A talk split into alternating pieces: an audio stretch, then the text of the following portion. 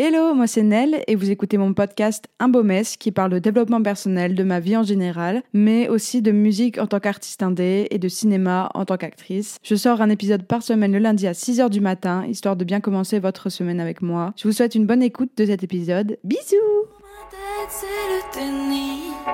J'avance comme je c'est compliqué parfois.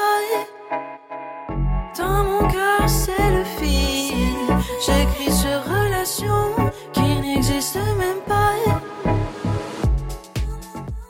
Hello, j'espère que vous allez bien. Aujourd'hui, on se retrouve pour un, j'allais dire une nouvelle vidéo, mais pas du tout, meuf. T'es toujours pas youtubeuse en fait. Euh, pour un nouvel épisode pour parler de la création de mon label et de ma maison d'édition. Alors pour ceux qui viennent d'arriver, euh, déjà bienvenue. Je suis Lel Winmer, je suis en indé depuis fin 2022. Vous pouvez écouter le deuxième épisode que j'ai sorti euh, qui parle justement de mon histoire dans la musique, comment je suis arrivée dans l'industrie musicale, etc. Et du coup, c'est un peu le, le, le, comment, la continuité de cet épisode-là. Euh, bah, let's go. En fait, on va commencer par la partie 1, qui est la structure. Tout ce que je vais vous dire là, je l'ai appris sur le tas en très peu de temps et j'en apprends encore aujourd'hui. Mais c'est des choses qui n'étaient pas forcément écrite. Enfin, en tout cas, ce que j'ai, tout ce que j'ai appris là, c'était euh, via des connaissances et des gens que j'ai pu rencontrer pendant euh, la création de mon label et de ma maison d'édition. Quand vous créez votre label, déjà, il faut avoir une structure qui est logique dans un premier temps. C'est d'ouvrir sa société.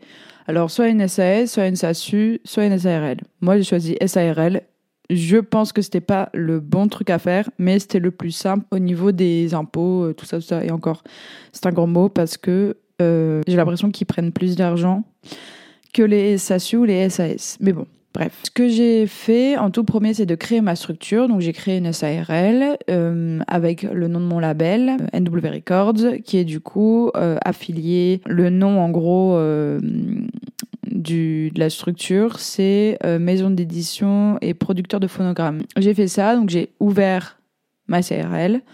Euh, ça, c'est simple, hein, vous pouvez le faire directement sur les sites euh, dédiés à ça du gouvernement, si je me trompe pas. Parce qu'en fait, je l'ai avec ma mère. Bref, du coup, tout, est, tout est assez clair. Oula, mon téléphone a vibré. Oups, attendez, je mets en mode avion. Et du coup, oui, j'ai ouvert euh, ma SARL. Et en gros, euh, je savais pas, mais il faut déposer le nom de votre label à l'INPI. L'INPI, c'est la société qui sert à garder le copyright de votre nom. Ça peut même être nom d'artiste. Euh, marque, comme j'ai dit, label, tout ça, pour pas que quelqu'un d'autre prenne votre nom. Après, du coup, j'ai créé mon logo avec mon père. Ensuite, j'ai créé, du coup, mon site internet aussi, nwrecords.fr. J'ai un, un mail contact du coup. Et ça c'est très important je trouve d'avoir un mail pro et ne pas être avec un Gmail parce que je trouve que les adresses Gmail ça fait pas pro du tout, euh, surtout quand tu es label ou même une marque. Hein, euh, c'est vraiment, euh, enfin je trouve ça pas du tout pro quoi. La deuxième partie, c'est être affilié à des sociétés privées. En gros, quand tu es éditeur, il faut que tu sois affilié à des sociétés privées pour déposer tes titres ou les titres des artistes que tu gères et euh, récolter tes droits. Le truc le plus important, et c'est pour ça qu'il faut créer une société parce que sinon ça ne fonctionne pas, on peut pas s'inscrire, c'est être éditeur à la SACEM pour pouvoir du coup récolter euh, bah, la moitié des droits euh, des titres. Parce qu'en gros, quand t'es pas éditeur et que t'es que auteur-compositeur, par exemple, tu ne touches pas de. En fait, il y a 50% qui, qui, qui, qui est dans le vide et qui n'appartiennent à personne. Donc, tu perds 50% de tes titres, ce qui est énorme. Quand tu es éditeur, donc tu dois faire partie de la SACEM en tant qu'éditeur. C'est très facile de s'inscrire à la SACEM en tant qu'éditeur. maintenant, ils ont tout euh, simplifié. On peut faire ça directement sur Internet. Euh, sur le site sacem.fr et en plus de ça on n'est pas obligé euh, d'avoir des titres si je me trompe pas ils ont encore plus simplifié le truc pour t'inscrire t'es pas obligé de déclarer un titre ça se trouve, je me trompe. Mais d'après ce que j'ai vu et ce que j'ai entendu, non. Maintenant, c'est, on n'a plus besoin. Et il n'y a plus besoin non plus de partition. Ensuite, on a la SPPF ou la SCBP. Alors, attention, euh, on ne peut pas faire partie des deux.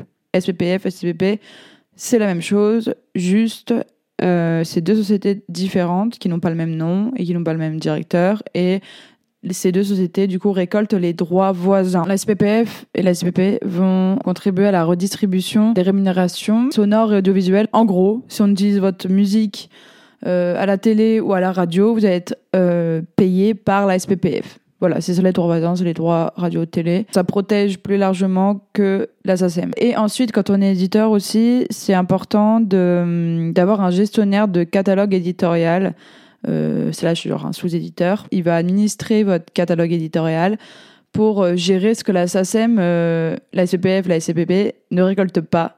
Voilà, c'est pour maximiser en gros vos revenus. La troisième partie, c'est euh, être affilié à des sociétés pour labels indépendants. Alors là, du coup, c'est pour les labels. Étant euh, label, en plus d'éditrice, euh, je fais partie de l'UPFI. Je paye euh, tous les tous les ans euh, une commission. Je sais pas comment on dit ça, mais en gros, je paye euh, parce que je fais partie de de cette euh, de ce syndicat-là. Ça sert beaucoup d'être dans ce genre de, de syndicat parce que vous avez des webinaires, vous rencontrez du coup euh, bah, les personnes, donc les parce que c'est un, syndicat de labels indépendants. Donc quand je dis label indépendant, c'est euh, autant les petits labels indépendants que les gros labels indépendants. Du coup, c'est trop in- intéressant parce qu'il y a souvent des, apéros entre guillemets avec euh, bah, toutes les personnes qui font partie de l'EPFI et du coup vous rencontrez des gens, vous parlez avec les gens et ce qui est cool, c'est que c'est soit des gens qui sont déjà implantés, qui ont vraiment des choses à apprendre euh, aux autres, soit euh, des petits labels indés qui galèrent comme nous au final. Là, je rigole. Non,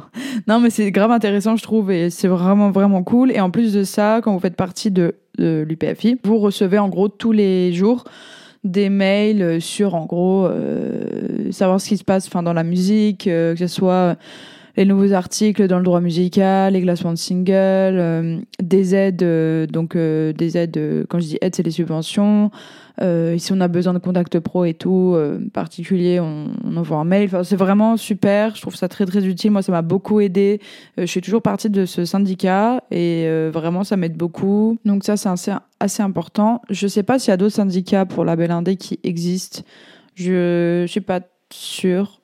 Euh, Il y, en a- il y en a sûrement, mais je n'ai pas les noms là. Partie 4, quand ça fait un an que tu es éditeur, tu dois être affilié à la CSDEM.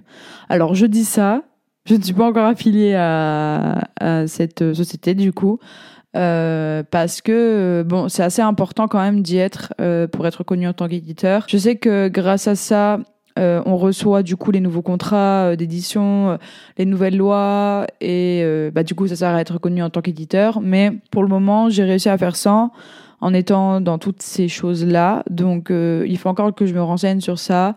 Voilà. Donc, euh, mais c'est quand même important quand tu es éditeur d'être affilié à la CSDEM. Ensuite, bah, comme je l'ai dit au début, bah, avoir un site internet c'est méga important. Un LinkedIn aussi, avec votre nom de label et ou éditeur. Et comme j'ai dit, une adresse mail euh, de votre label maison d'édition et méga important envoyer des newsletters pour les sorties en fait de- des titres de vos artistes les concerts euh, les interviews euh, les clips euh, tout ce que vous voulez. Euh, récolter un maximum de contacts un peu partout sur LinkedIn. Ça peut être sur Insta ça peut être partout. Vraiment euh, c'est des contacts vous pouvez en avoir partout et de plein de domaines différents. Ça peut être les radios ça peut être des managers ça peut être des d'autres labels justement. Au maximum que vous pouvez mettre c'est le plus intéressant quand c'est des newsletters c'est vraiment intéressant après bon faut quand même un peu réfléchir parce que les newsletters euh, quand on en voit trop après tu peux être euh, vite euh, enfin tomber dans les spams quoi et en gros entretenir même votre Instagram en tant que label éditeur. C'est important d'être quand même sur les réseaux quand on a un label, une maison d'édition, de faire quelque chose de très beau et pro.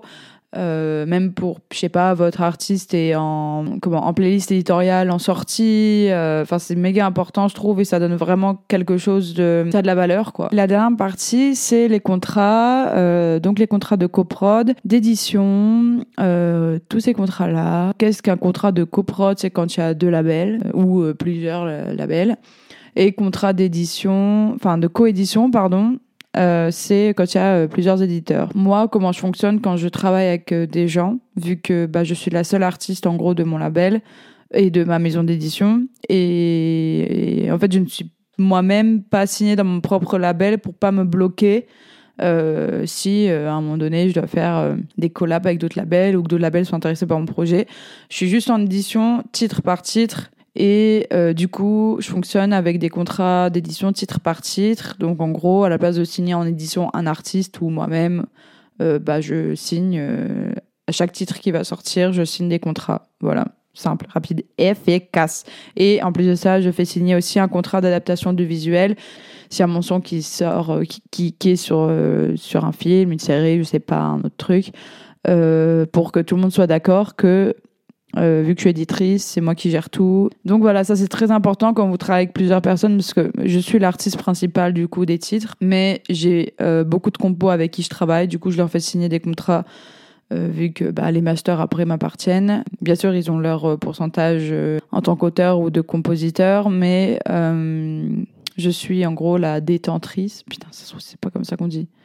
En gros, je détiens les, les masters, quoi. Voilà, j'ai essayé de faire un truc assez concis, euh, très euh, carré et tout, pour que vous compreniez bien tout. C'est un peu les bases de ce que j'ai fait quand j'ai ouvert ma société, du coup, comment développer aussi euh, sa manière de, de gérer ses réseaux et de gérer bah, sa société au final. J'espère que ça vous aura grave aidé. Surtout, n'hésitez pas à poser des questions euh, S'il y a des choses euh, vous voulez que je revienne dessus, sur euh, Spotify, il y a une Q&A. American. Non, je rigole pas du tout.